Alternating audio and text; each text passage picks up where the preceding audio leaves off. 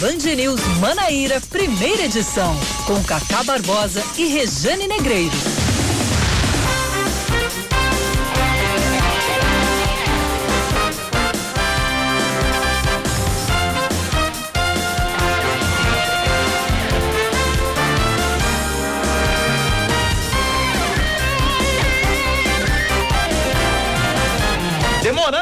Chegamos. 9 horas 29 minutos em João Pessoa, 9 horas 29 minutos na Paraíba. Bom dia, bom dia, bom dia. Hoje é quinta-feira, é véspera de sexta, é dia 10, 10 de dezembro de 2020. Começando mais um Band News Manaíra, primeira edição comigo, Cacá Barbosa. E hoje, com ela, Samara Gonçalves. Bom dia, Samara. Bom dia, Cacá. Bom dia a todos os ouvintes da Rádio Band News FM. Mas lembrando que Rejane Negreiros vai já participar, já sim, sim, vai participar do, do programa hoje, do Band News Manaíra, primeira ô, edição. Ô, Samara, você já deu uma espiadinha no calendário hoje? Eu? É. Não. Não? Muito bem. Por quê? Hoje é quinta-feira, dia 10. Dia 10. Ok? Ok. Na outra quinta-feira é 17. Beleza. Na outra quinta-feira. Isso. É 24, véspera de Meu Natal. Meu Deus, não Estamos a passar. duas semanas do Natal. E na outra quinta-feira é 31. Eu, eu o ano já... acaba. eu já estava falando isso ali na redação. Eu disse, meu Deus, já já a gente já está dizendo, chegou ano novo. Acabou. Janeiro, fevereiro, março, pandemia, dezembro. Este foi o calendário de 2020. Este foi isso. Vamos então aos destaques desta quinta-feira, 10 de dezembro de 2020. Vamos embora. Polícia Federal deflagra nesta manhã uma operação contra fraudes no auxílio emergencial na Paraíba. A operação segunda parcela também acontece nos estados do Espírito Santo, Bahia, Santa Catarina, Tocantins, Paraná, Goiás e Mato Grosso do Sul. Estão sendo cumpridos na Paraíba seis mandados de busca e apreensão e três de prisão em João Pessoa, Patos e Campina Grande. O auxílio emergencial teve mais de 60 milhões de beneficiados em decorrência da crise gerada pela pandemia da Covid-19. O corpo do ex-prefeito de Bahia na Grande João Pessoa, Expedito Pereira, deve ser enterrado hoje à tarde. O velório aberto ao público acontece desde o fim da tarde de ontem no hall da prefeitura. O político foi assassinado com dois tiros ontem pela manhã em uma rua no bairro de Manaíra, aqui em João Pessoa. O governador da Paraíba, João Azevedo, determinou a investigação imediata do caso. De acordo com a Polícia Civil, já foi realizado um levantamento de imagens de câmeras de segurança de imóveis próximos do local do crime para ajudar na identificação do assassino. Inclusive, a informação que eu tenho é que foram levantadas imagens de cerca de 15 câmeras localizadas ali. O problema é que o, o assassino estava de capacete, né? Mas deve ser possível identificar a moto e daí, a partir daí, conseguir localizar o, o assassino e a motivação desse crime. Várias linhas de investigação estão sendo levantadas neste momento. O Ministério da Saúde confirma o primeiro caso de reinfecção pelo coronavírus. O caso é de uma profissional da área de saúde de 37 anos que mora em Natal, no Rio Grande do Norte, e trabalha aqui na Paraíba. Ela teve a Covid-19 em junho, se curou e testou positivo de novo em outubro, 116 dias depois do primeiro diagnóstico. O caso de reinfecção foi identificado pelo Laboratório Central de Saúde Pública da Paraíba. O prefeito eleito de João Pessoa, Cícero Lucena, se reúne com o secretário nacional de Infraestrutura Turística, Vicentino Alves, no Ministério do Turismo, em Brasília. Também participou do encontro ontem o deputado estadual e líder do governo na Assembleia Legislativa, Ricardo Barbosa, do PSB. Na ocasião, Cícero Lucena tomou conhecimento dos convênios em andamento entre a prefeitura e o Ministério. Seguindo com mais um destaque para você, a Pfizer afirma que aguarda o governo brasileiro assinar o contrato para a compra de 70 milhões de doses da vacina contra o coronavírus, mas alerta que elas não vão ser entregues em dezembro. É, procurado pela reportagem da Band News FM, o laboratório americano afirmou que, por causa da demora na negociação, ah, não existem vacinas disponíveis para entrega imediata. Todos os imunizantes da empresa, que pretende fabricar 1 bilhão e 300 milhões de doses até o fim de 2021, são produzidos em cinco fábricas nos Estados Unidos. Não é possível precisar de qual unidade vai sair o lote brasileiro, mas a entrega, caso o contrato seja assinado, será feita a partir de janeiro. Em uma audiência pública no Congresso, o presidente da Pfizer no Brasil, Carlos Murilo, foi de encontro à fala do ministro da Saúde, General Pazuello, de possível início da vacinação ainda neste mês. O lote inicial para o Brasil de acordo com a negociação em andamento, deve ser de 8 milhões e meio de doses, o suficiente para imunizar 4 milhões e 200 mil brasileiros, já que a vacina era aplicada em duas doses, cerca de 2% da população. Esporte Samara. A Unifacisa vence o Corinthians em Mogi das Cruzes em mais uma rodada do Novo Basquete Brasil. A vitória de ontem foi por 94 a 74, a quarta consecutiva dos paraibanos na elite do basquete nacional. O Corinthians ocupa a nona posição na tabela com três vitórias em oito partidas, enquanto a Unifacisa abriu a vantagem em oito é, em oitavo. Agora com cinco vitórias em nove jogos. A equipe de Campina Grande volta à quadra amanhã contra o Mogi das Cruzes, às duas e meia da tarde, no ginásio Professor Hugo Ramos, em Mogi. 9h35.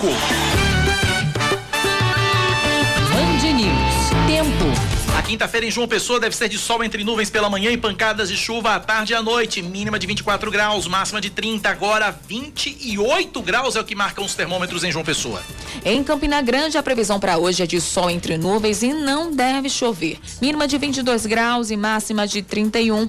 Na Rainha da Bavorema, agora os termômetros marcam 26 graus. 935 9911 9207 é o nosso WhatsApp, é o WhatsApp da Band News FM. Você participa, interage e nos ajuda a fazer o Band News News Manaíra, primeira edição, nesta manhã de quinta-feira, 10 de dezembro de 2020. 9911 9207 é o nosso WhatsApp. Nossa torcida, nosso desejo, nossa expectativa é que esta quinta-feira, Samara Gonçalves, seja bem mais leve do que foi o dia de ontem. Ontem nós tivemos é, o, a morte, o assassinato do ex-prefeito de Bahia, Expedito Pereira, e tivemos também a perda do a partida do pastor, pastor Kerly Carneiro. É por quem eu tinha. A gente vai falar sobre isso já já, mas eu preciso fazer esse registro no começo do programa, porque é uma figura por quem eu tinha um carinho gigantesco. Uh, sempre que nos víamos, as poucas vezes que nos encontramos, é, sempre me tratou com muito carinho, com muito respeito, que, é uma, que era uma característica comum do, do, do, do pastor Kerly. E eu quero nesse momento manifestar minha solidariedade, manifestar minha, minhas condolências a toda a família, tanto do pastor Kelly Carneiro, como também uh, dos, eh, dos irmãos em Cristo da Igreja Batista da Orla. Não frequentava a Igreja Batista da Orla, mas tenho, tinha um carinho gigantesco pelo pastor Kelly. Ele então, era muito conhecido. Era né, muito Cacá? conhecido, era muito querido. Muito né? mesmo. Era muito querido, é, um seguidor da, da, mesma, da mesma linha do pastor eh, Hernandes, Estevão Fernandes. Então, a toda a família do pastor Kelly Carneiro, a, toda, a todos os, os, os, os membros da Igreja Batista da Ola, o meu carinho e a minha solidariedade nesse momento tão difícil. Mas que doença terrível, né? Que tá Terrível, levando tanta Covid. gente querida. E o, um, a gente tava conversando ali na redação ontem mesmo sobre isso. É, o problema é porque a gente não sabe, é, desde velho a criança, Não, não tem, a não gente não tem. sabe como o organismo vai reagir. Não tem. Então, uma pessoa de 110 anos pode sobreviver e uma pessoa jovem não. É, no caso do, do pastor Kerley, o pastor Kerley tinha uma comorbidade. O pastor Kerley era obeso, né? Entendi. O pastor Kerley era, era obeso, eh, enfim. Mas é aquela coisa, a, a doença, a- o coronavírus, ele, ele, a forma mais cruel da doença não escolhe a vítima, né? Lógico que existem os grupos de risco, mas, por exemplo, uma pessoa que tem, que, que nunca... Por exemplo, o Eduardo Galvão, o ator Eduardo Galvão, Eu fiquei chocada com né? aquilo. Longe de ser grupo de risco, Marco Rica, longe de ser grupo, né? E vários outros casos, enfim. É, é uma doença realmente complicada e a morte do pastor Kerly Carneiro ontem me, me doeu bastante. É isso, 9h38.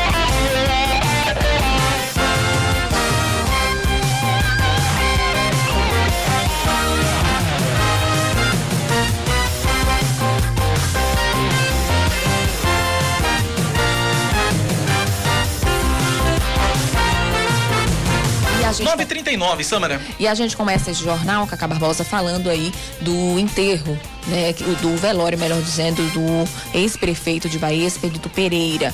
É, ele deve ser enterrado hoje à tarde. Ele está sendo velado no hall da prefeitura, mas deve ser enterrado hoje à tarde no cemitério de Bahia. É, o. O velório acontece desde ontem é, no hall da prefeitura. Os moradores de Bahia começaram já a se concentrar em frente da sede da, prefe- da prefeitura no início da tarde, esperando à espera né, é, é à espera do corpo de Expedito Pereira. O coro de Expedito Pereira chegou, o corpo de Expedito Pereira chegou perto das 6 horas da tarde foi recebido pela população com a salva de palmas. Né? Uma estrutura especial foi montada para a realização do funeral com medidas de prevenção à Covid-19, como a limpeza das mãos, o uso de máscaras e distanciamento entre os que iam prestar as últimas homenagens ao ex-prefeito, né? Centenas de moradores passaram a se despedir e também lamentaram a morte do político.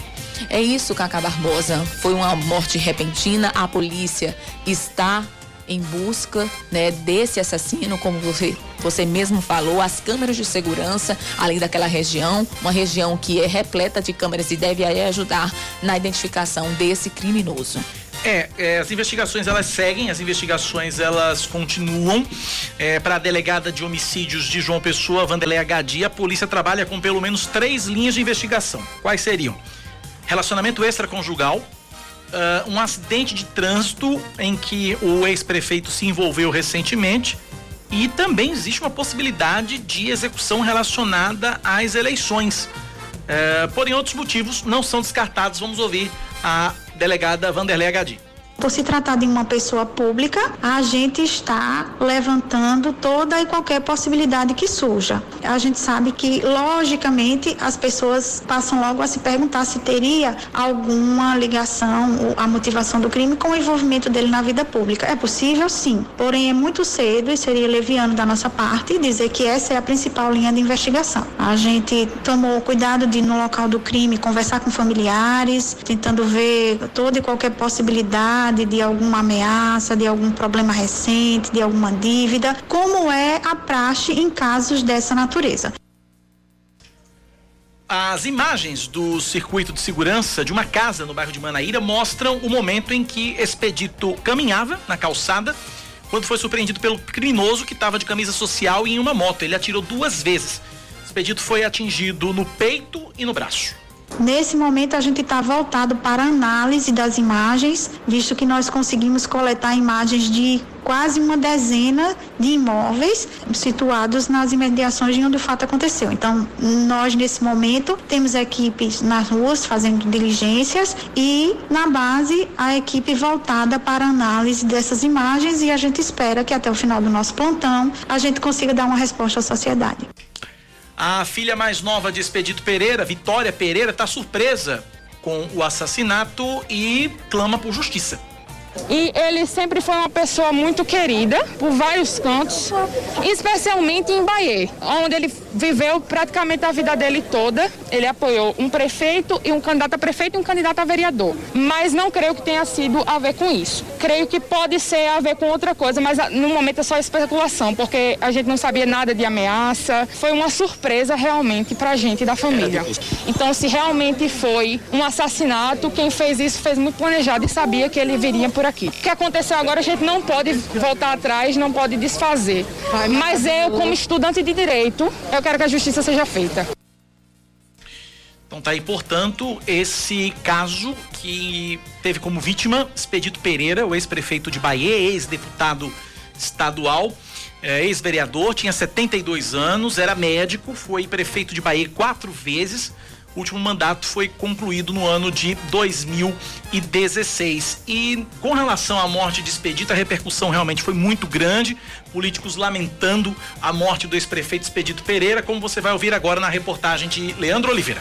O município de Bahia decreta luto por três dias após a morte de Expedito Pereira. O documento foi assinado pelo prefeito interino da cidade, Adriano Martins. Ele prestou solidariedade aos parentes, lamentou a perda do amigo e relembrou a trajetória do político. Expedito que não só foi prefeito por quatro vezes, vice-prefeito, vereador, deputado estadual, mas que foi o médico de todos os baianos. Expedito que nunca cobrou por uma consulta, cumpriu o que prometeu à mãe quando se formou, que ia clinicar de forma gratuita para os 100 mil habitantes da nossa querida cidade. Doutor, descanse paz a todos os baienses, um abraço fraterno e que Deus continue nos abençoando. Adriano ainda garantiu que a prefeitura estava providenciando tudo para a despedida do ex-prefeito. Estamos aqui providenciando o local para receber o corpo. Estamos providenciando também o trajeto do cortejo e o local do sepultamento para que ele possa ter todas as homenagens que ele merece. O presidente da Câmara Municipal, Jefferson Quita, também decretou luto na casa e prestou as últimas homenagens. Expedito foi um grande político e um grande ser humano, né? É, deixou uma lacuna na, no cenário político de Bahia. Gostava de atender as pessoas de maneira gratuita, uma coisa que me chamava muita atenção, porque mesmo ele fora do poder, ele mantinha aquela rotina é, de ir na feira, de sempre estar tá interagindo. Ele gostava muito da política, né? Usar de que ele tinha um sacerdote, né? Da política. Então ele continuava atendendo a população de maneira gratuita como médico. Em nota, a Federação das Associações de Municípios da Paraíba lamentou a morte do ex-prefeito de Bahia. Ele foi executado enquanto caminhava na Avenida Sapé, no bairro de Manaíra, quando um motoqueiro se aproximou e atirou. A Assembleia Legislativa da Paraíba decretou luto também, já que Expedito foi suplente e assumiu o mandato em 2009. O prefeito eleito de João Pessoa, Cícero Lucena, prestou condolências ao povo de Bahia, aos amigos e parentes do doutor Expedito, dizendo que o ex-gestor deixa um legado na política.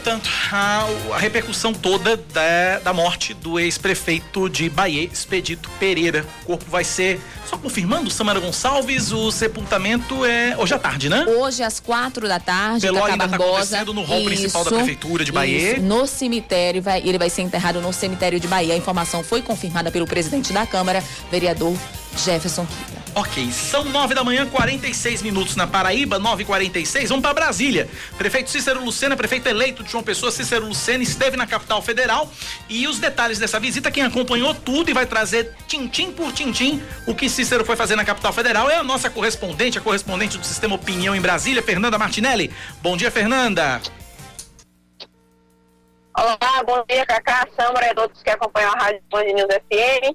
É isso mesmo, ele esteve em Brasília onde pôde ter audiências nos órgãos do governo federal e também nos ministérios. O, o prefeito Cícero Luceno, prefeito eleito de João teve como primeira audiência Ministério do Turismo, onde ele pôde tratar sobre convênios que estão em andamento para fortalecer o turismo na região de João Pessoa e também região metropolitana. Vamos acompanhar o que ele disse sobre essa audiência.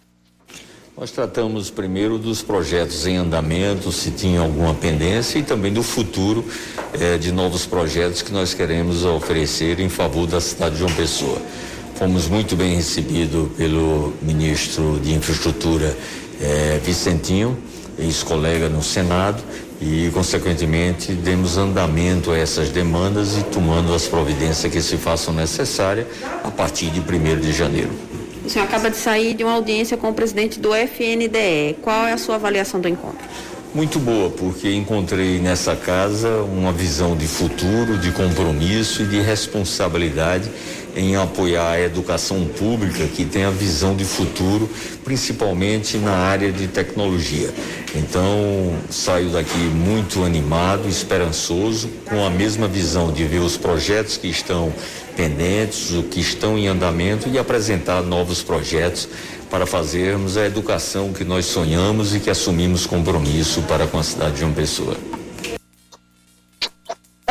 Como é, declarado pelo próprio pre prefeito eleito Cícero Lucena, ele à tarde esteve em uma audiência no Fundo Nacional de Desenvolvimento da Educação, o FNDE, na ocasião, ele solicitou ao presidente do órgão, Marcelo Ponte, investimentos para tecnologia na educação de João Pessoa, principalmente nesse momento em que vivemos a pandemia e muitos alunos estão saindo das escolas por causa da dificuldade em relação às aulas remotas e também solicitou mais investimentos no transporte escolar para as crianças o presidente do FNDS a gente tá com problema na conexão com Fernanda Martinelli, conexão com Brasília. Fernanda, você tá aí, Fernanda? Vamos lá, então, é, vamos lá, vamos refazer, então, vamos refazer? Vamos refazer esse contato com Fernanda? Eu acho que a gente, é, é a conexão. Perdemos o contato, perdemos o contato, vamos refazer. Daqui a pouco Fernanda Martinelli traz o resto da participação dela. Uh, enquanto isso, eu tenho Rejane Negreiros aqui no estúdio. Bom dia, Rejane. Bom dia, meu amigo. Tudo bom? Tudo bem com você? Tudo, Tudo. certinho? E muito bom dia para você que está junto aqui com a gente na Band News FM Manaíra. Muito bem. Pois não, Rejane, você acompanhou, você acompanhou a participação de Fernanda a respeito da visita de Cícero a Brasília, né? Exatamente. E é, é, é importante, né? A gente está nesse período de transição e o Cícero Luceno, obviamente, começa a preparar e a se preparar para o que vem por aí. 2021 não deve ser um ano muito fácil, existem projeções que não são positivas do ponto de vista econômico e do ponto de vista humano, né? Por exemplo, é, a gente tem aí uma, uma, uma, uma expectativa de um crescimento muito pequeno, né, do PIB brasileiro em relação a anos anteriores. A gente já teve uma queda importante em 2020 em, em virtude da pandemia e as projeções para 2021 nesse sentido não são as mais animadoras. A gente tem também a Organização das Nações Unidas dizendo que viveremos uma crise humanitária pós-pandemia jamais vista é, é, é, na nossa história recente. Então a gente tem um problema seríssimo com relação a isso né? Onde a gente teve o pagamento do auxílio emergencial termina agora em janeiro, né? Então a gente já teve a redução desse abono, desse pagamento, na verdade, desse auxílio de 600 para 300, isso colocou milhões de pessoas na pobreza e na extrema, na extrema pobreza. E com o fim desse auxílio, com o fim desse pagamento e uma taxa de desemprego que está em torno de 14,1%, a gente não tinha uma taxa, taxa tão grande também há muito tempo. Então a gente tem um pico aí do desemprego também muito em função da pandemia e a gente deve ter aí, de acordo com as projeções é, do, de, dos especialistas, por exemplo, da Fundação Getúlio Vargas, da FGV, que vem fazendo aí esse acompanhamento né, dessa questão econômica, dessa questão social, a gente deve ter 21 milhões de brasileiros vivendo com um real e cinco centavos por dia. Um real e cinco um centavos real por dia. E cinco centavos por dia. Levantamento feito pelo pesquisador Duque da Fundação Getúlio Vargas. O que, é que dá para fazer ainda com um real e cinco centavos por dia? Pois é. Então, veja que a gente vai, a gente já vinha de um desgaste, de uma crise econômica, Cacá, antes da pandemia, com a pandemia, com o aumento do desemprego, isso se intensifica. Imagina você viver com um real por dia. Difícil. Não é? Então a gente vai ter milhões de brasileiros entrando aí novamente nessa faixa da extrema pobreza, na faixa da miserabilidade. Então é importante, e, e, sem falar na queda de recursos, na queda de recursos públicos, na queda de repasse de recursos federais, queda de FPE, que é o Fundo de Participação dos Estados, queda do FMI, do, do, F, do, do Fundo de Participação dos Municípios né, do FPM. Então é legítimo, é louvável e é necessário que o prefeito de João Pessoa, Cícero Lucena, hoje esteja em Brasília tentando exatamente captar recursos para investimentos. Primeiro que a gente também tem uma crise de educação em função também da pandemia e uma desigualdade educacional que aumenta à medida que é, é, se prorroga esse tempo sem ensino, sem sala de aula, principalmente para os estudantes mais pobres, principalmente para os estudantes que dependem da escola pública. Né? Então é importante, Cícero está indo agora para para ver também essa questão de emendas de bancadas, precisa contar em, é, é, é, de, de uma forma muito especial com a bancada. Então, por exemplo, você pega um Rui Carneiro da vida, deputado do PSDB, PSDB tem três deputados federais. Então, você pega um PSDB da vida, um Rui que foi candidato a prefeito, é, acabou ficando ali em terceiro na disputa, que tinha um projeto muito profissional de desenvolvimento para João Pessoa, é importante que neste momento, hoje, como deputado, o próprio Rui Carneiro deixe de lado essa questão das divergências políticas, né, é, é, que se intensificam na campanha eleitoral, para agora de fato se colocar à disposição de João Pessoa, da prefeitura e também das demais prefeituras paraibanas para tentar converter é, emendas de bancada para João Pessoa e para demais municípios. E a, a, a, Fernanda falava da questão do turismo, né?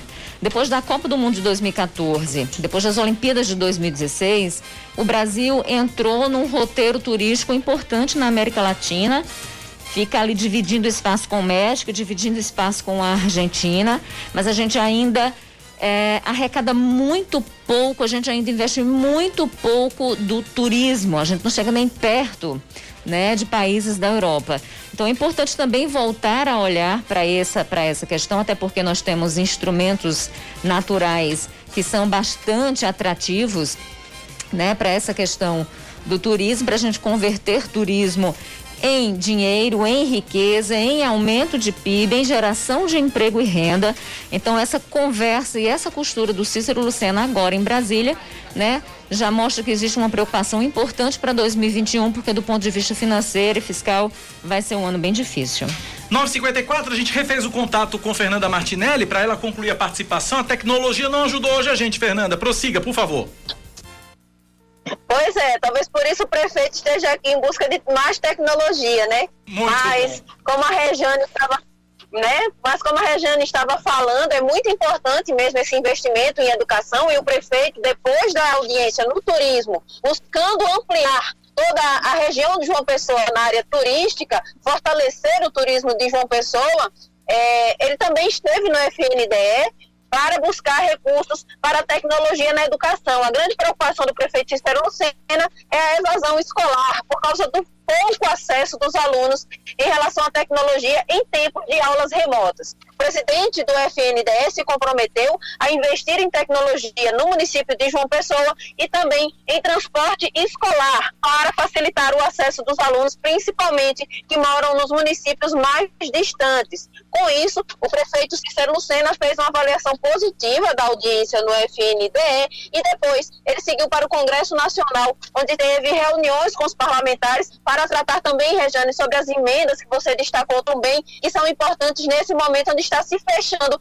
o orçamento de 2021. A grande preocupação, claro, que é com a saúde. Cícero Lucena esteve nos gabinetes dos deputados federais e também dos senadores que estão presentes aqui em Brasília para tratar sobre essas emendas. E continuando no Senado da República, Rejane Cacá, ontem aconteceu o lançamento da candidatura do deputado federal Arthur Lira, do Progressistas, como candidato a, presidente, à presidência da Câmara. O lançamento aconteceu no Senado da República, mas ele é candidato à presidência da Câmara e já conta com o apoio de partidos como Solidariedade, Avante, PSD e PP. Juntos, esses partidos somam cerca de 135 parlamentares que já se declararam como base do presidente Jair Bolsonaro e também do candidato à presidência da Câmara, Arthur Lira. Agora a grande expectativa é para o lançamento da candidatura do nome que vai ser indicado por Rodrigo Maia, que está nessa disputa para saber quem vai ser, mas possivelmente será do deputado federal Baleia Rossi, do MDB, já que o PP já fechou questão e disse que vai apoiar Arthur Lira. Então, Aguinaldo não deve se indispor com o partido e com o lançamento fica sacramentado o nome do alagoano como candidato à presidência da Câmara, Cacá e Rejane. Obrigado, Fernanda, pelas informações. Aí a eleição para o Senado também destaque de Fernanda Martinelli, Rejane. Pois é, obrigada, Fernanda. Um beijo para você. Tá aí, Olha, 957. Cacá, com relação à questão dessa disputa para a Câmara Federal e para o Senado, é importante a gente destacar. A Fernanda acaba de trazer para a gente é, o nome do Baleia Rossi, do partido MDB, né? Então você vê novamente, apesar do enfraquecimento da legenda, né, no que diz respeito das legendas tradicionais e, e, a gente lê legendas tradicionais como o MDB, como o PSDB, como o PT. Então, apesar do enfraquecimento dessas legendas tradicionais nas eleições é, 2020, com perda de prefeituras, o MDB, por exemplo, só fez 10 prefeituras, já teve a grande maioria das prefeituras da Paraíba. É, o PSDB fez 27 prefeituras, foi o partido que é, o segundo partido que mais fez prefeituras aqui, em João, aqui na Paraíba, mas se a gente comparar com 2016 eram 37, então houve uma perda, mas ainda se mostrando como uma força é, que polariza o discurso político, as narrativas políticas aqui na Paraíba, agora não mais com o PSB, mas com o Cidadania de João Azevedo, que acho que fez 41 ou 42 prefeituras. É importante a gente destacar isso, né? Partidos de do, do centrão e partidos de centro-direita, que é importante a gente diferir também, diferenciar isso, viu, gente? Partido de centro-esquerda, partido de centro-direita não é a mesma coisa que centrão. Centrão é formado por aqueles partidos ah, nada ideológico, sem conteúdo programático, são legendas de aluguel, são legendas de negócio. São legendas que costumeiramente não polarizam.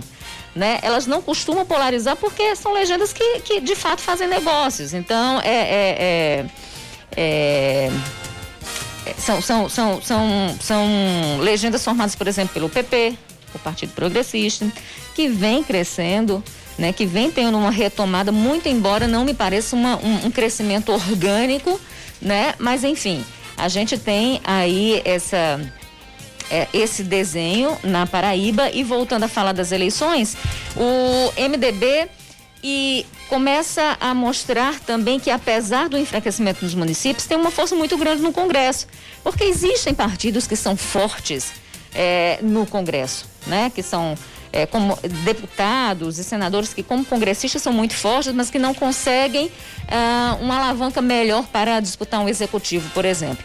Mas dentro do Congresso Nacional, a gente percebe, portanto, uma, uma uma guinada do MDB novamente, né? O MDB que já teve as duas casas legislativas, o MDB que já foi, já teve a presidência da Câmara e teve a presidência do Senado, agora voltando novamente a despontar. Então a gente tem aí o Baleia Rossi despontando como um candidato do Rodrigo Maia e não se engane, Rodrigo Maia é muito forte na Câmara e ah, uma uma um posicionamento do Maia é, é, pode fazer a diferença na eleição da mesa diretora, porque não basta só ser indicado. Você precisa de força, precisa de fôlego, precisa é, é de um trabalho intenso de costuras em busca de apoios. O MDB não vence sozinho. O MDB precisa de apoio de outras legendas. E aí, tendo o apoio do Democratas e, e, de Rodrigo Maia, isso pode realmente fazer a diferença. Quando a gente vai para o Senado, eu falava ontem da Daniela Ribeiro, e, e, eu dizia, olha, é muito difícil que a Daniela, apesar da, dessa indicação, ela emplaque, né? É, é porque a Daniela é fraca? Não, por outros motivos. Mas, sobretudo, não basta só querer e não basta só a indicação.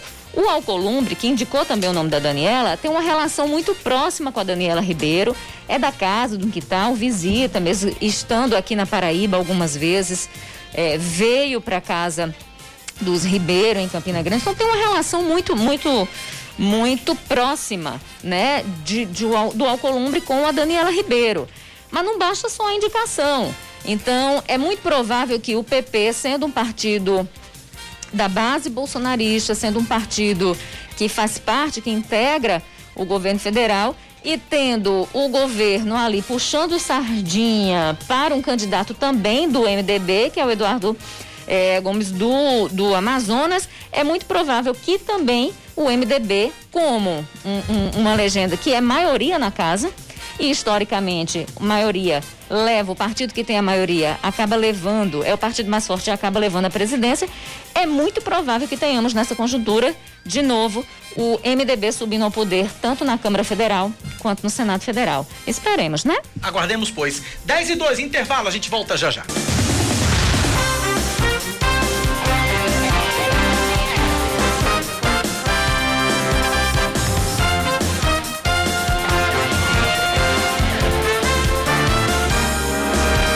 Agora 10 horas e 6 minutos. O prefeito de Cabedelo, Vitor Hugo, se reúne hoje com representantes do segmento de bares e restaurantes da cidade. O objetivo do encontro é discutir o novo decreto que atende às determinações do Ministério Público, como a redução do fluxo de pessoas para evitar aglomerações.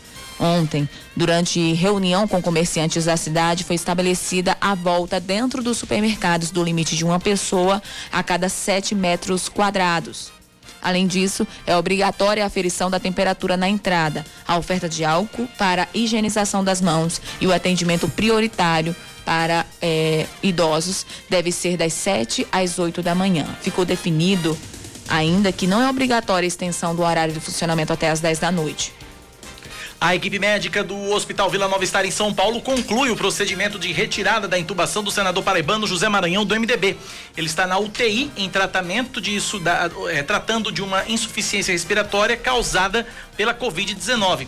O político de 87 anos apresentou melhora nas últimas horas e esse quadro, de acordo com a equipe médica, foi determinante para a decisão da retirada da respiração artificial. Maranhão foi transferido para a capital paulista na última quinta-feira após passar quatro dias internado em um hospital particular de João Pessoa. Os beneficiários do programa Bolsa Família na Paraíba começam a receber hoje o abono natalino. O valor pago é o mesmo de 2019, 64 reais. Cerca de 520 mil famílias paraibanas devem ser beneficiadas com mais de 37 milhões de reais injetados na economia do estado. O pagamento é realizado de acordo com a terminação do número de, de identificação social de cada usuário nas agências bancárias, casas lotéricas e correspondentes da Caixa Econômica Federal. Mais um destaque para você chegando aqui na Band News FM Manaíra. A Agência de Regulação da Paraíba aprova um reajuste linear de 7,19% na tarifa de água e esgoto praticada pela Cagepa. Ah, isso quer dizer que uma unidade residencial que consome até 10 metros cúbicos passa a pagar R$ 40,64 de água e R$ 32,51 de esgoto. De acordo com a, com a portaria publicada hoje no Diário Oficial do Estado, a tarifa social e a tabela de serviços e multas não foram alteradas. As novas tarifas já entram em vigor hoje. Quem resistirá a tanto aumento? Vamos embora. A Rússia desmente a informação de que seria necessário ficar 42 dias sem consumir bebida alcoólica após a vacina Sputnik V contra o coronavírus. O diretor do Centro Nacional de Investigação de Epidemiologia e Microbiologia Gamaleia, Alexander Gistenburg, disse que o recomendado é evitar o álcool por três dias após cada injeção. O consumo de álcool na Rússia é elevado. De acordo com o Ministério da Saúde, em 2020, quase 40% dos russos consomem álcool em excesso. A Rússia teve 26.190 novos casos de Covid-19 nas últimas 24 horas, além de 44.718 óbitos. E o mundo do futebol está novamente em luto. Campeão do mundo com a seleção italiana e carrasco do Brasil na Copa de 1982, o ex-jogador Paulo Rossi morreu ontem, aos 64 anos. O ídolo da Azurra foi vítima de um câncer de pulmão descoberto há pouco tempo. Eleito o melhor jogador do Mundial da Espanha e artilheiro da competição, Paulo Rossi foi quem marcou os três gols da vitória que eliminou a seleção brasileira daquela Copa, apontada como uma das maiores da história. Nos últimos anos, é, Rossi atuou como comentarista de TV na Itália. ele deixa esposa e três filhos. 10 da manhã, mais 9 minutos agora na Paraíba, são 10 e 9. É, eu tô na linha com o secretário de Desenvolvimento Humano do Estado da Paraíba, Tibério Limeira. É, ele vai conversar com a gente agora exatamente sobre esse abono natalino. Mais uma vez, o governo do estado paga o abono natalino aos beneficiários do Bolsa Família já a partir de hoje. Secretário Tibério, bom dia, seja bem-vindo à Rádio Band News FM.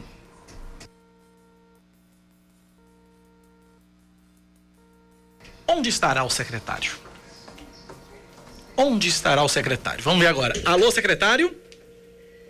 Alô, Cacá. Agora sim, bom dia, secretário. Bem-vindo à Rádio Band News. Bom dia, Cacá. Bom dia, Sâmara. Bom dia a todos e todas da equipe da Rádio Band News. É um prazer estar participando mais uma vez do programa com vocês. E estou aqui à disposição para a gente falar um pouco sobre o abono natalino que começou a ser pago hoje.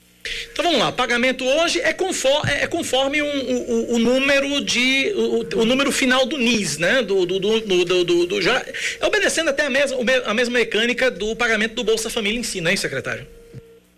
Exatamente, Cacá. Esse, é, é importante destacar que esse é um recurso próprio do governo do estado. Nós estamos injetando 33 milhões no pagamento do abono natalino. Desde 2019 dobrou o seu valor, passou de 32 para 64 reais para cerca de 520 mil famílias do estado. Então o pagamento está sendo feito a partir de hoje e se estende até o dia 23 de dezembro a partir do número final do NIS, que é o número de identificação social. Hoje a gente começando com o NIS final 1 e vai até o dia 23, concluindo com o NIS de final 0. Então, é, é, as pessoas que, que são beneficiárias do Bolsa Família é, receberão esse abono durante esses dias de dezembro, 64 reais, nas agências da Caixa Econômica ou nos correspondentes bancários da Caixa, a exemplo das lotéricas e do Caixa Aqui. Isso em todos os municípios, não é isso, secretário? Em todos os municípios do estado, Cacá. A base de dados que a gente utiliza, como eu disse, é são recursos próprios do governo do estado, mas a gente utiliza a base de dados os beneficiários do Bolsa Família aqui na Paraíba. Então a gente usa a folha de novembro do Bolsa Família para gerar esse processo de pagamento. Então todos os beneficiários do Bolsa Família nos 223 municípios da Paraíba receberão esse abono natalino de R$ reais, que já é um compromisso antigo do governo do estado, sendo cumprido num ano bem difícil como esse, um ano atípico como esse de, de pandemia e com muitas dificuldades financeiras, queda de arrecadação, mas o governo honrando o seu compromisso de pagar o abono natalino. Eu, eu, eu, eu, costumo comentar, e eu não, não comento, nunca, comento, nunca tive a oportunidade de falar disso no rádio, mas eu sempre comento fora do ar com, com quem eu converso, a importância de um, de um, do, do, do Bolsa Família, que não é só a questão assistencial em si, mas é a questão de você movimentar a economia dentro do município. É, só esse pagamento do abono natalino do Bolsa Família parece que são 37 milhões injetados na economia do estado, 37 milhões circulando no estado da Paraíba, não é isso, secretário? Exatamente. Você veja que geralmente esse recurso circula principalmente na microeconomia, né? nos, nos mercadinhos, nas padarias, nas mercearias, enfim. Então é um movimento importante, é um recurso importante injetado no final do ano e no ano em que a crise econômica tende a se agravar por conta da situação da pandemia que gerou é, esse impacto muito forte na, na economia. Então, é, com certeza, é um, um impacto extremamente positivo é, para esse final de ano. Eu tenho certeza que vai ajudar bastante, principalmente os microempresários. Secretário, tem alguma forma de contato com a secretaria para que os beneficiários do Bolsa Família possam tirar suas dúvidas com relação a esse pagamento? tem qual, qualquer, qualquer é, dificuldade, pode entrar em contato. É, geralmente é através de, de, e-mail, mas, mas nós vamos, nós vamos, nós inclusive combinamos ontem, essa pergunta é muito pertinente, de disponibilizar um número de, de telefone para essa, para qualquer dúvida em relação a isso. E a gente ainda está fechando isso mas eu passo para a produção e vocês divulgam nos, na, durante a programação de hoje e de amanhã na Band Com certeza, com bem? certeza, com certeza vamos divulgar. Tá aí, portanto, conversamos com o secretário de Desenvolvimento Humano do Estado da Paraíba, Tibério Limeiro. Secretário, obrigado pela atenção conosco, com nossos ouvintes. Um forte abraço, bom fim de semana, bom fim de ano para o senhor, secretário. Eu que agradeço o espaço e nós não nos encontrarmos ou não tivermos oportunidades como esse desejo, um Feliz Natal, um Feliz Ano Novo para vocês. Que Deus possa continuar cuidando das nossas vidas e, mandar embora o mais rápido possível esse vírus para que a gente po possa voltar ao normal, para que a gente possa voltar com, com, a, com a, dinâmica natural da, da vida e para que vidas sejam preservadas também daqui para frente. Um grande abraço. Bom, bom, final de ano e, e bom trabalho para vocês. Forte abraço. Secretário Tibério Limeira conversando conosco aqui na Band News FM Manaíra. Então tá aí, você, é, você que é beneficiário do Bolsa Família, é só você seguir aí a, a numeração UNIS. É a mesma coisa do pagamento do Bolsa Família, só que com calendário. Começa hoje, hoje é o UNIS número 1 um, e no dia 23 de dezembro zero. é o zero. Segunda, sexta, você vê lá, você vai encontrar a sua data certinho. 10 e 15 na Paraíba, 10 da manhã, 15 minutos. É, Samara, teve uma reunião ontem em Campina Grande é, com o setor de eventos no município, não é isso? Isso mesmo. Ontem nós trouxemos parte das informações com Paulo Pessoa e hoje a gente atualiza né, o resultado dessa reunião, porque a Prefeitura de Campina Grande voltou atrás e não permitiu que os eventos com até 300 pessoas sejam realizados. A Secretaria de Saúde do município revogou o decreto após uma recomendação do Ministério Público Estadual. O órgão recomendava que a cidade seguisse com os protocolos sanitários do Ministério da Saúde. Ontem, uma reunião com representantes da categoria foi realizada e definiu que a partir de agora a capacidade total em eventos sociais seja de até 100 pessoas. Após o encontro, a empresária Yulin Rossu ficou aliviada. Ela já perdeu 80% da arrecadação prevista para esse ano, temia o pior a gente entende a necessidade de né, se precaver, porque o bem maior é mais importante, né? Mas para a gente foi muito ruim, porque a gente passou sete meses parados e quando foi liberado, a gente conseguiu realizar alguns eventos pequenos e agora a gente recebeu essa notícia que né, foi proibido o evento para 300 pessoas e a gente está tentando se adequar. É, o secretário de Saúde de Campina Grande, Felipe Reu, explicou que a proibição vale para produtores que realizavam eventos na cidade com bandas. A gente vai ter esse diálogo com, as, com os produtores de eventos é, que fazem essas festas aqui na cidade para que tudo que for ocorrer seja de acordo com os protocolos estabelecidos pela Secretaria de Saúde de Campina Grande. São mais aqueles eventos com bandas, é, os eventos que estavam sendo ocorrendo aqui na cidade de Campina Grande, inclusive algum deles não seguiram os protocolos sanitários, por isso mesmo que houve essa recomendação dos Ministérios Públicos para que a gente fizesse essa revogação considerando os repiques da doença da pandemia aqui na cidade de Campina Grande. Apesar da diminuição, casamentos ou formaturas não devem ser afetados nessa restrição. que a gente coloca uma ressalva no decreto municipal de Campina Grande que os eventos sociais eles não se enquadrem nessa limitação. Os eventos sociais, tipo casamentos, eh, formaturas, colação de grau, eles terão exceção, serão avaliados individualmente para que eles possam ocorrer com um quantitativo maior que 100 pessoas aqui na cidade de Campina Grande.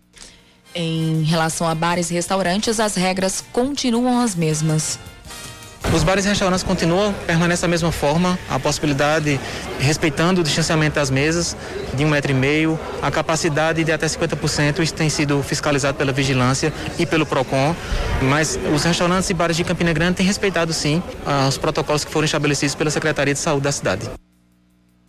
A reunião contou com a presença de 40 produtores de eventos de Campina Grande. Hoje, o secretário de Saúde da Rainha da Borborema, Felipe Reu, participa de uma reunião com o ministro da Saúde, Eduardo Pazuello, para definir como será o, como será o repasse da vacina contra a Covid-19 no município.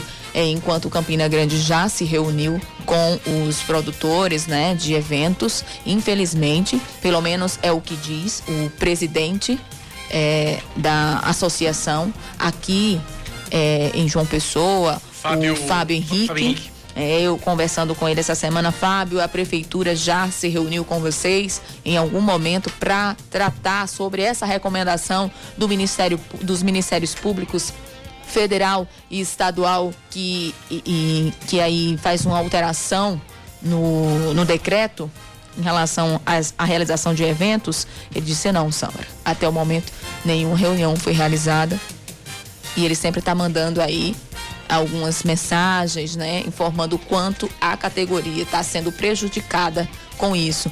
Uma das empresárias que a gente trouxe aqui, né, é, nesse teaser, que nessas informações que a gente trouxe, ela realmente temia o pior de tudo ser cancelado. Não foi o que aconteceu, né, aqui em João Pessoa.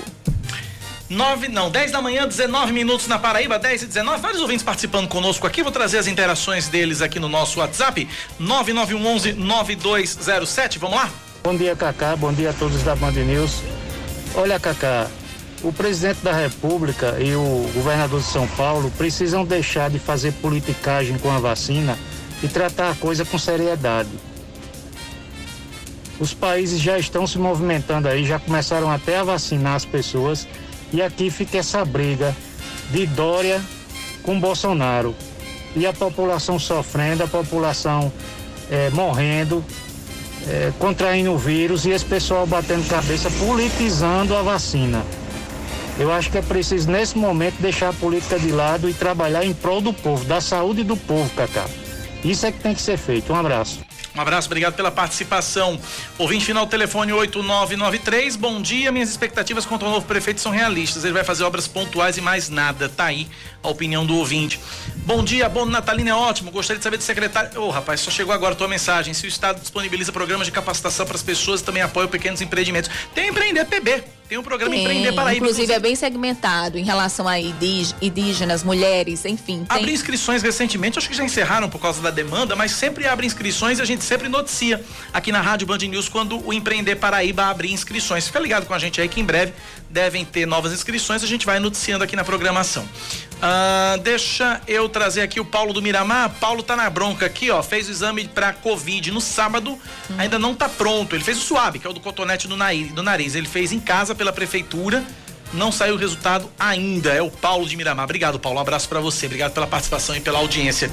E o uh, Tito Lobo também com a gente. Obrigado, Tito. Um abraço para você. Obrigado pela audiência pela sintonia aqui na Band News. São 10h21. Vamos pro intervalo. A gente volta já já com mais notícias aqui na Band News FM. 10 e 25 bandidos explodem os caixas eletrônicos instalados no supermercado Pão de Açúcar na Avenida Epitácio Pessoa. Durante a ação registrada nesta madrugada, os criminosos chegaram em dois carros e duas motos. Com a explosão, parte do estabelecimento ficou destruído e estilhaços foram lançados para a avenida. Os bandidos fugiram e não conseguiram levar nada. Até agora ninguém foi preso.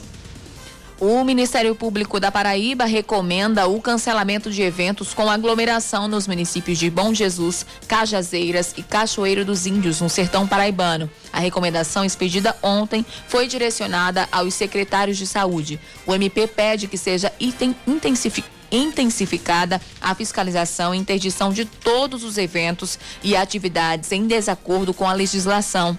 Em caso de descumprimento, medidas judiciais podem ser adotadas pelo Ministério Público. O cantor paraibano Genival Lacerda, de 89 anos, apresenta melhora significativa no quadro clínico que segue em constante evolução. Boa notícia. De acordo com o boletim médico, a sedação foi reduzida, ele abriu os olhos, a febre cessou e a pressão arterial e as taxas estão normalizadas. O artista permanece internado na UTI de um hospital particular no Recife desde o dia 30 de novembro, após testar positivo para a Covid-19. O corpo do pastor evangélico Kerly Carneiro foi cremado ontem em uma cerimônia reservada. O líder religioso de 53 anos morreu nesta quarta-feira, vítima da Covid-19. Kerly Carneiro estava internado em um hospital particular de João Pessoa desde o dia 2 de dezembro, para se tratar de complicações da doença, mas não resistiu. Ele era pastor da Igreja Batista da Orla, na capital. Em um vídeo publicado nas redes sociais, a igreja lamentou a morte e informou que está em luta oficial até domingo, quando vai ser celebrado um culto em homenagem póstuma. O prefeito eleito de João Pessoa, Cícero Lucina, lamentou a morte de Kerly Carneiro e destacou que o pastor era uma das maiores lideranças religiosas da capital. Morre aos 82 anos de idade o banqueiro Joseph Safra, o homem mais rico do Brasil. O falecimento hoje, de acordo com a família, foi de causas naturais, com uma fortuna estimada em mais de 110 bilhões de reais, bilhões com B de bola o empresário aparece entre os 40 mais ricos do mundo na lista elaborada pela revista Forbes neste ano. O dono do grupo Safra nasceu no Líbano e imigrou para o Brasil com a família nos anos 50. Ele dizia ter orgulho da cidadania brasileira e de torcer pelo Corinthians. Seu José, como gostava de ser chamado, deixa a esposa, quatro filhos e 14 netos. Uma grande fortuna. 110 bi. Tá aí. Esporte Samara. É, o Paris Saint-Germain garante a primeira colocação no grupo H da ligação do, da Liga dos Campeões, com uma goleada sobre o Istambul Basakir. Basaksehir. Basaksehir. Meu Jesus do céu. É, foi esse nome que minha galera nem conseguiu falar. É. O Istambul Basaksehir. Basaksehir. Não, eu passei, tre... eu, passei, eu passei duas horas treinando esse nome. Santo Cristo Redentor. Basaksehir. Não, quem resistirá a essa palavra? Então vamos lá. Aprendeu como é que é? Istambul Basaksehir. Muito bem. Aí, por cinco. Enfim, o Paris Saint-Germain garante a primeira colocação no grupo H da Liga dos Campeões com a goleada sobre o Istambul por 5 a 1. O jogo que aconteceria terça-feira no Parque dos Príncipes foi suspenso e terminou ontem, após o quarto árbitro, romeno Sebastián Coutescu, Isso. ser acusado de racismo. Neymar, um dos símbolos é, ao liderar a, paralisação na véspera, foi o grande nome da partida com três gols. O Mbappé fez outros dois. Ito, Itopal descontou para o Istambul. Misericórdia. Olha, Cacá. Da próxima vez. Da próxima vez. Tá aprovada, não tá? Eu vou deixar todas as manchetes Jesus misericordioso. Me tire dessa, né? Todas as manchetes Gente, pra ela. É que sensacional. bote Yuri Queiroga, pelo amor de Deus. Só tropeçou, Ah. só tro- não, só tropeçou no Basaksehir, porque eu também me tropecei ontem Não, e fiquei não- três horas quem- ouvindo pra aprender. Pelo amor de Jesus, quem é que, quem é que não tropeça? Quem resistirá, Quem né? Quem resistirá? São 10 e 29 na Paraíba, 10 da manhã, mais 29 minutos. Daniel A Beltrão. gente está na linha com o secretário executivo de saúde do estado da Paraíba, Daniel Beltrame. A Paraíba identificou o primeiro caso de reinfecção por Covid-19 no Brasil. É, Trata-se de uma profissional de saúde que mora no Rio Grande do Norte, trabalha aqui na Paraíba. Secretário Daniel Beltrame conversa com a gente agora. Secretário, bom dia, bem-vindo à Rádio Band News FM. Cacá, muito bom dia, bom dia Sâmara e todos que estão conosco aqui na Band News. Fala, fa- olha, a gente tem, secretário, vários, várias pessoas dizendo, olha, eu peguei Covid de novo, tive Covid de novo e tal, essa coisa toda. Mas é um caso diferente, porque esse caso foi detectado pelos laboratórios oficiais e por isso que é o primeiro caso oficial de reinfecção. É isso, secretário? É por aí a linha? É, Cacá, e tem um elemento importante que é o seguinte, é, um intervalo entre uma infecção e outra, né? O que, que eu estou querendo dizer com isso? Pelo menos 90 dias entre começar uma infecção, você ter os sintomas gripais, se recuperar, passar 90 dias e você voltar a ter os sintomas gripais de novo. Nesse caso, foram 116 dias.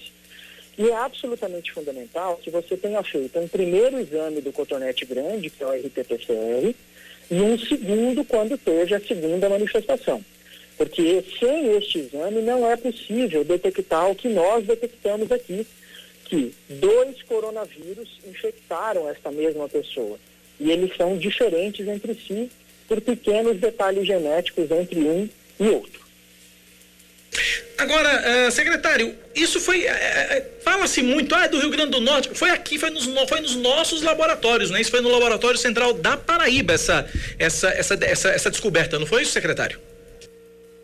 Cacá, o competentíssimo sistema de vigilância epidemiológica do SUS da Paraíba, o seu muito bem organizado e estruturado Laboratório Central de Saúde Pública acabou de deixar um legado científico, epidemiológico para a história da pandemia da Covid-19 no planeta. Possivelmente é o primeiro caso notificado no Hemisfério Sul, o Hemisfério Norte já tinha conseguido fazer é, também leituras nessa linha. A nossa rede de vigilância epidemiológica trabalhando de forma muito consistente para capturar suspeitos, investigá-los e levar até as últimas consequências nas análises de material genético no Laboratório Central de Saúde Pública em parceria com a Fiocruz. A Paraíba vai ficar marcada no histórico do que aprendemos ao longo da pandemia de maneira agora definitiva. Tô, motivo de orgulho para todas as paraibanas e paraibanos, motivo de orgulho para o Brasil, é, e não só, motivo de orgulho para a humanidade que a cada dia que passa aprende com essa pandemia e é esse aprendizado que vai nos permitir seguir avançando. Samara Gonçalves pergunta para o secretário executivo de saúde do estado da Paraíba, Daniel Beltrame. Secretário, bom dia. Eu gostaria de saber se a intensidade dos sintomas, né, o quadro de saúde apresentado pela. Ela é, ela é médica, não é isso? É, é uma profissional de saúde, Samara. Eu vou só, só de antemão pedir desculpas a você, porque nós estamos tratando de dados que são protegidos por sigilo. Então eu não posso Sim, dar mais detalhes, né? Entendi. É, por questões objetivas de que esses dados são todos dados de prontuário. Então há uma questão ética em jogo, mas é um profissional de saúde. Entendi. Ela apresentou sintomas mais graves nessa reinfecção quando ela, ela obteve o, o coronavírus pela segunda vez? Essa sua, essa sua pergunta, Sandra, ela é fundamental. Olha, a, normalmente a segunda infecção ela é marcada por sintomas mais brandos, mais leves, de menor intensidade do que os primeiros. São muito raros os casos descritos de suspeita de segunda infecção com quadro clínico mais grave. Então, a reinfecção não é um motivo de preocupação pela gravidade, mas é um motivo de preocupação porque as pessoas elas colocam na cabeça que depois que tiveram Covid uma vez, elas estão liberadas, elas estão livres, elas podem coisas que a imensa maioria das pessoas não podem. E isso não está correto. Tendo Covid uma vez, você deve continuar usando máscara, lavando mãos e ficando longe de aglomerações. Essa regra vale para todo mundo. Porque ao se reinfectar, você, além de se prejudicar, também leva o vírus para quem nunca teve contato com ele. E, e mesmo, secretário, e, e, só complementando e tirando a dúvida, e mesmo que esteja na tal da imunidade, né, você está imune à Covid-19 e não ao vírus, né? Você, mesmo com a imunidade, você carrega, consegue carregar o vírus dentro de si e, e, e ser um vetor de transmissão, não é isso? Vírus, os mesmos coronavírus, que são um pouquinho diferentes um do outro, pequenas variações do material genético, estão se provando como possíveis, possíveis de reinfectar uma mesma pessoa. Então, a imunidade é para a Covid de maneira geral, mas pequenas variações entre um mesmo coronavírus e outro são capazes de fazer uma nova infecção. Correto que com sintomas mais brandos. Mas usar mais uma vez aquela mesma pessoa que já teve a Covid uma vez como veículo para quem nunca teve. Samara, mais uma vez. Essa profissional de saúde, ela já está bem? Já, já não está mais com nenhum sintoma? A situação de saúde dessa pessoa é, está bem, não tem nenhum problema neste exato momento. Os sintomas também já se encerraram. Ela está é, é, com, com o bem-estar resgatado. Tem mais uma última? Sim, sim. Secretário, eu gostaria de saber quantos casos suspeitos, esse foi o primeiro, né, identificado aqui pelo laboratório da Paraíba, mas quantos casos estão sendo investigados aqui no estado? há 10 casos paraibanos que já estão na plataforma de avaliação eh, conjunta entre o Laboratório Central de Saúde Pública da Paraíba e a Fundação Oswaldo Cruz. E há também outros quatro casos que nós estamos concluindo a leitura documental deles para também fazer os avanços na direção da plataforma. Tem, tem uma média de prazo para que essas, esses laudos sejam divulgados, secretário? Samara, a investigação laboratorial ela é muito minuciosa e eu vou explicar por quê. A gente pega os dois vírus dos dois exames em momentos diferentes e faz uma análise genômica. Genômica nada mais é do que pegar o material genético do vírus, que é um vírus de RNA, abrir toda a cadeia desse RNA, que nada mais é do que uma proteína, uma espécie ali de, de arranjo proteico, e investigar gene por gene para ver se há uma diferença entre um e outro. Então, não é um processo rapidinho, e como a Paraíba já tem 10 colaborações, né, 10 processos em andamento, à medida que eles vão sendo liberados, nós vamos notificando não só as autoridades competentes federais, mas também a toda a população paraibana. Conversamos, portanto, com o secretário executivo de saúde do estado da Paraíba, Daniel Beltrame. Secretário, muito obrigado pela atenção mais uma vez. Um forte abraço. Cacá, Câmara, eu que agradeço. Um abraço, uma excelente quinta-feira a todos. Obrigado pela participação. 10 horas mais 37 minutos na Paraíba. Intervalo, a gente volta já já com o último bloco do Band News Manaíra, primeira edição. Continue participando com a gente. 9911 9207 9911 9207. Até já.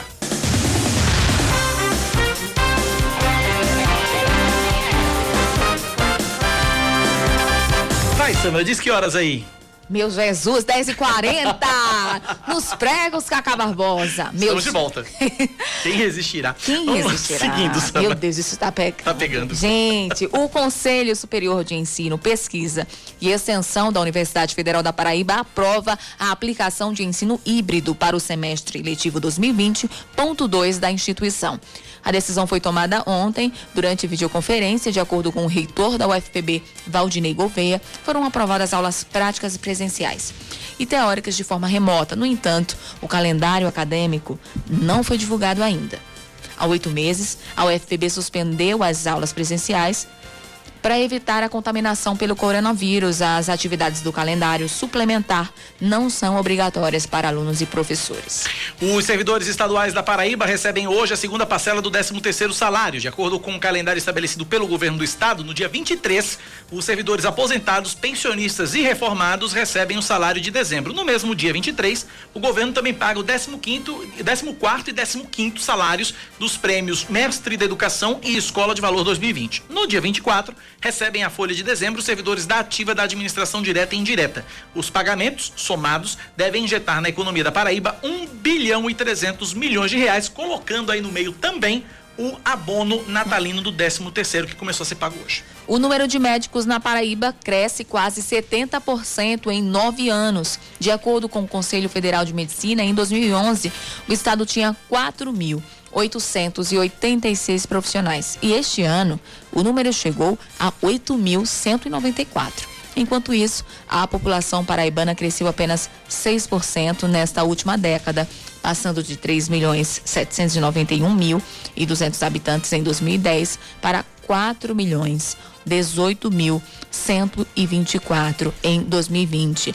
O estudo mostra ainda que os médicos estão concentrados nas capitais e nas cidades com mais de 200 mil habitantes, que o número de profissionais nessas localidades cresce ainda mais, ainda mais rápido. Em João Pessoa, por exemplo, o número de médicos quase dobrou. Em 2011, a capital tinha 2.592 médicos, enquanto que em 2020 está com 4.965. Eu nunca daria para ser médico, juro.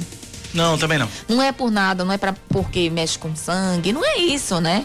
Meu Jesus, mas eu eu sei que em tudo que a gente faz, a gente tem muita responsabilidade no que faz. Até porque tá em até na, é, na nossa uhum. profissão a gente na vê. nossa também, claro. E isso a gente coloca a vida pode colocar a vida de pessoas em a risco. Pode, a gente pode estragar pode, a vida de pessoas. Isso, como pode ajudar, uhum, né? Sim. Esse é o papel do jornalismo.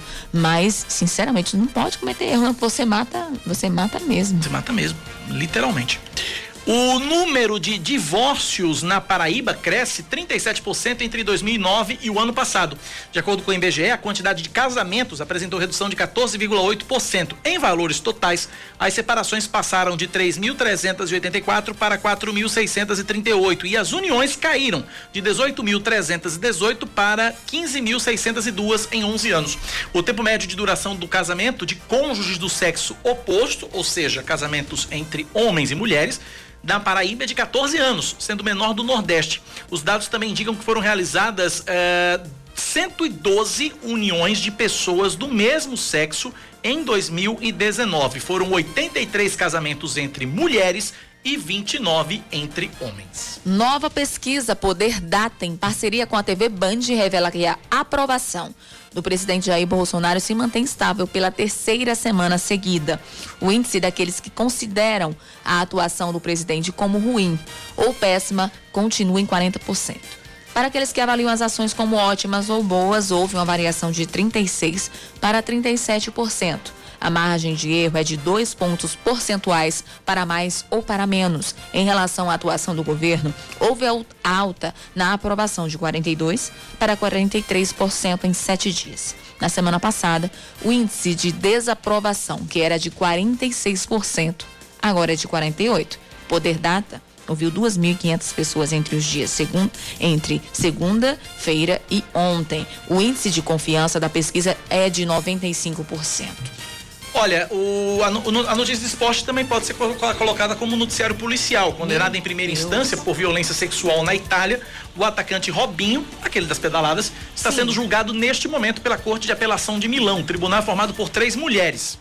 O amigo do jogador, Eduardo Falco, também está sendo julgado. Ambos não viajaram até Milão e estão sendo representados por advogados italianos. As defesas sustentam que houve consenso da mulher albanesa no ato sexual que ocorreu em uma boate em 2013. Além de Robinho e Falco, outros quatro brasileiros amigos do jogador também teriam participado do crime, de acordo com a investigação conduzida pela Procuradoria de Milão. Mas, como deixaram a Itália durante a investigação, eles estão citados em outro processo atualmente parado. Prevista para maio deste ano, a sessão foi adiada por causa da pandemia. 10 e 46 na Paraíba, 10 da manhã, 46 minutos. A gente fala exatamente do retorno das aulas presenciais nas universidades federais de todo o Brasil. Aqui na Paraíba também não vai ser diferente. O governo determinou esse retorno para março. É, o ministro Milton Ribeiro disse que é uma data definitiva e que os protocolos de segurança estão sendo tomados. Reportagem de Aline Guedes. 1 de março de 2021. Esse é o dia em que o Ministério da Educação determinou para o retorno das aulas presenciais nas universidades públicas e privadas do país. O governo federal recuou e desistiu da volta em 4 de janeiro, como havia anunciado há menos de uma semana. Na nova publicação, além de determinar o retorno para 1 de março, o MEC ainda reforça que os recursos digitais e tecnológicos poderão ser utilizados em caráter excepcional para completar a carga horária. O Ministério da Educação ainda indicou na portaria os casos em que o ensino online integral poderá ser adotado adotado nas universidades, somente quando as autoridades locais, ou seja, estados e municípios, suspenderem as aulas presenciais ou quando as condições sanitárias trouxerem riscos à segurança de alunos e professores. O presidente da Associação Nacional dos Dirigentes das Instituições Federais de Ensino Superior, Eduardo Madureira, disse que o momento ainda exige cautela. O tamanho médio de nossas salas de aula são para 40 estudantes, né? É, nós não podemos voltar com 40 estudantes. As condições definitivamente não permitem isso. Estacionamento de atividades tem que ser contemplado, isso implica, inclusive, em orçamento das universidades o Sindicato Nacional dos Docentes das Instituições de Ensino Superior defende o retorno às aulas apenas após a vacina. Para o diretor-presidente da Associação das Instituições Particulares, Celso Nisker, a nova portaria traz mais clareza. Vai ao encontro do pedido do setor de educação superior particular para que haja mais flexibilidade e mais autonomia na volta às aulas presenciais. O Conselho Superior de Ensino, Pesquisa e Extensão da Universidade Federal da Paraíba aprovou a aplicação de um ensino híbrido para o semestre letivo 2020.2 da instituição. A decisão foi tomada durante uma videoconferência nesta semana. Segundo o reitor da instituição, Valdinei Gouveia, foram aprovadas aulas práticas presenciais e teóricas que devem ser feitas de forma remota. No entanto, o calendário acadêmico ainda não foi divulgado.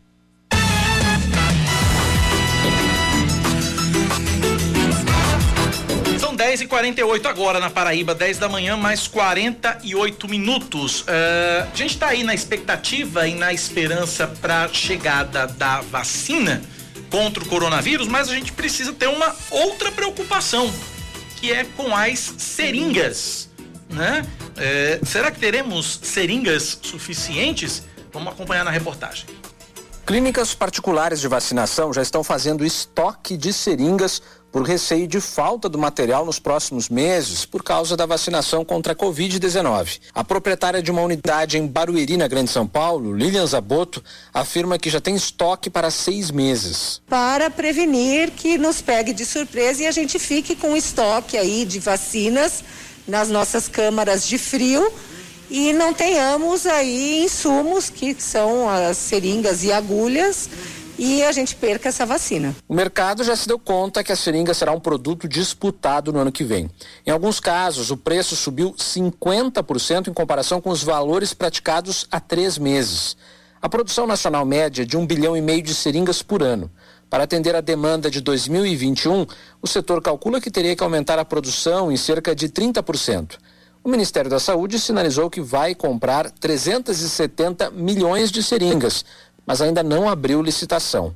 Alguns estados já começaram a comprar por conta própria. São Paulo, Minas Gerais, Bahia e Rio Grande do Sul prevêem a aquisição de pelo menos 120 milhões de seringas. O Brasil conta com apenas três fabricantes do produto.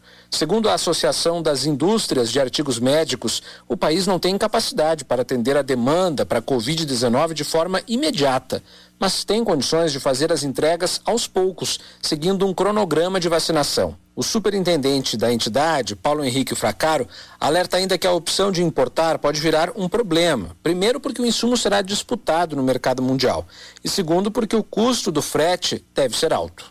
Temos que ter esta organização para evitar um pânico, para não, para evitar uma falsa incapacidade da indústria, para evitarmos, né, que façam compras erradas, compras equivocadas em todo este processo.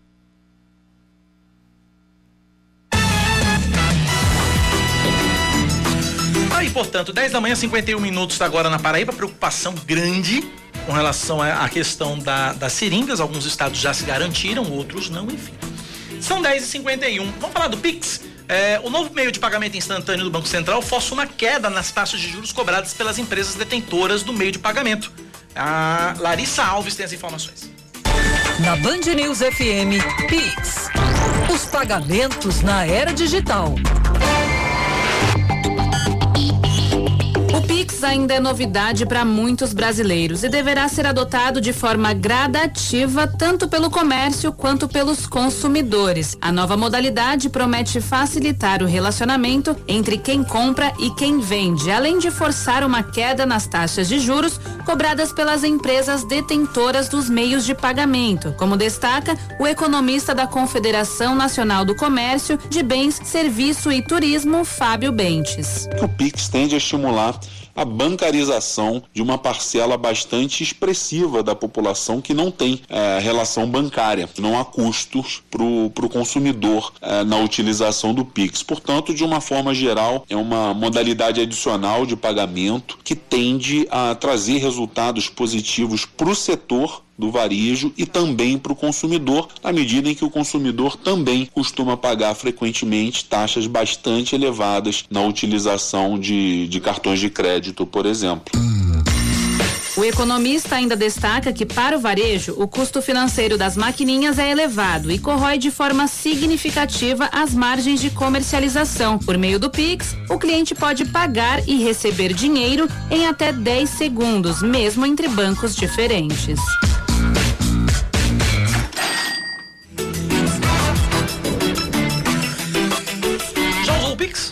Era isso que eu ia perguntar pra você. Eu não usei. fiz ainda, Eu. Cacá. Toda vez aparece no meu aplicativo. Faça, se cadastre no Pix. Olha, você você tem você tem três opções, você tem quatro opções para o Pix. Você tem quatro opções para o Pix. Você tem a opção do, do, do, do seu CPF. Certo. Você tem a opção do seu número de telefone. Hum. Você tem a opção do seu e-mail. E você tem uma opção que é a mais segura de todas, que é a chave aleatória. É uma combinação que só vale para aquela transação. Ah, então toda transação você usa uma diferente. Ele gera uma chave. Então, por exemplo, você tem lá, eu de repente você vai, eu vou, vou mando, um mando dinheiro para você. Aí você, aí você diz, me dá o teu Pix, aí você vai, pede pro aplicativo do banco gerar uma chave aleatória. Aí pra você, você não dá o seu número de CPF, você não dá o, não dá o número do telefone, não dá o número do o endereço de e-mail. Ele vai gerar uma chave aleatória, que é cheia de letras e números. Aí você encaminha para a pessoa encaminha, e ela faz a transferência. E a pessoa faz a transferência. E tem um detalhe também, que aí aconteceu comigo uma vez. Eu fiz um. um comprei um, um, um item de, de, de, segurança meu e eu paguei pelo Pix. E aí olha o que, que aconteceu. A, a, a, a pessoa que me vendeu me mandou o print com a chave aleatória e o QR Code né? Que é aquele quadradinho, aquele quadradinho da moda que fica Sim, no cantinho da tela. Você só faz apontar a câmera. Aí o que que acontece? Aquele, aquele QR Codezinho, você nem precisa apontar a câmera. Você vai, quando, quando você abrir o, o, leitor de QR Code do aplicativo do banco, pelo menos no meu banco que funcionou assim, você clicou ali, aí você pede, ele pede para ele pede para abrir a galeria, ele dá a opção de você abrir a galeria, você salvou aquele print, você abre a galeria, ele já reconhece o, o QR Code ali e já abre para você o, o, o, o, Pix, já para você confirmar os dados com a pessoa para quem você está transacionando. É rápido, é ligeiríssimo. É ligeiríssimo, é só o tempo do processamento mesmo, 10 segundos. E não paga nada. Você não paga nada. Eu tô pagando mais de 11 reais de tarifa, você acredita, Cacá? Por que que é? Porque quero, porque tá lá para eu fazer o cadastro. Tá Agora já vi, eu noticio tanto isso tá lá pra você e fazer não faço. Tá lá Vou pra você fazer, fazer essa chave. Pois é. 10h55 na Paraíba, 10 da manhã, 55 minutos. Olha, o, o médico e ex-prefeito de Cacimba de Dentro, Edmilson Gomes de Souza, conhecido como Dr. Edmilson, faleceu na manhã de hoje. Ele estava hospitalizado em João Pessoa em decorrência de problemas de saúde, aguardando o quadro se estabilizar para se submeter a uma cirurgia. Dr. Edmilson foi diagnosticado com Covid-19 um dia antes do primeiro turno das eleições municipais. No Instagram dele, inclusive, é possível ver imagens da campanha dele para prefeito, mostrando aí aglomerações sem nenhum cuidado sanitário. Nas redes sociais, Vitor Hugo Souza Nóbrega, vereador eleito na cidade e sobrinho do Dr. Edmilson, informou que o ex-prefeito não resistiu e morreu na manhã de hoje. São uh, ah, 10 da manhã, 56 minutos agora na Paraíba, 10 e 56. 9911-9207 é o nosso WhatsApp. 9911-9207 é o WhatsApp da Band News FM. Uh, ah, deixa eu agradecer aqui, ouvinte final telefone 0561, não mandou o nome. Bom dia, Cacá. Sabendo que estamos às vésperas da vacina, já há vários meses, por que não começar a fabricação dessas seringas em insumos? Pois é, são perguntas difíceis que não dá realmente para entender, né? Realmente... Eu já trouxe aqui e aqui a Paraíba, pelo menos, já, já aqui encomendou. Paraíba não tem esse problema. Não, já encomendou. E até porque também é responsabilidade dos municípios, né? É. E do Estado. Tem município, tem Estado aí que não, não, se, não se preparou para isso. E realmente é uma, é uma, é uma preocupação grande. E com relação, uma outra informação que chega é que o governador João Azevedo deve nomear amanhã no Diário Oficial do Estado a nova reitora da Universidade Estadual da Paraíba, professora Célia Regina Diniz, e a vice-reitora, professora Ivonildes da Silva Fonseca. Elas que ficaram em primeiro na lista tríplice, elas foram as mais votadas na consulta feita junto à comunidade universitária da UEPB e encabeçam a lista tríplice.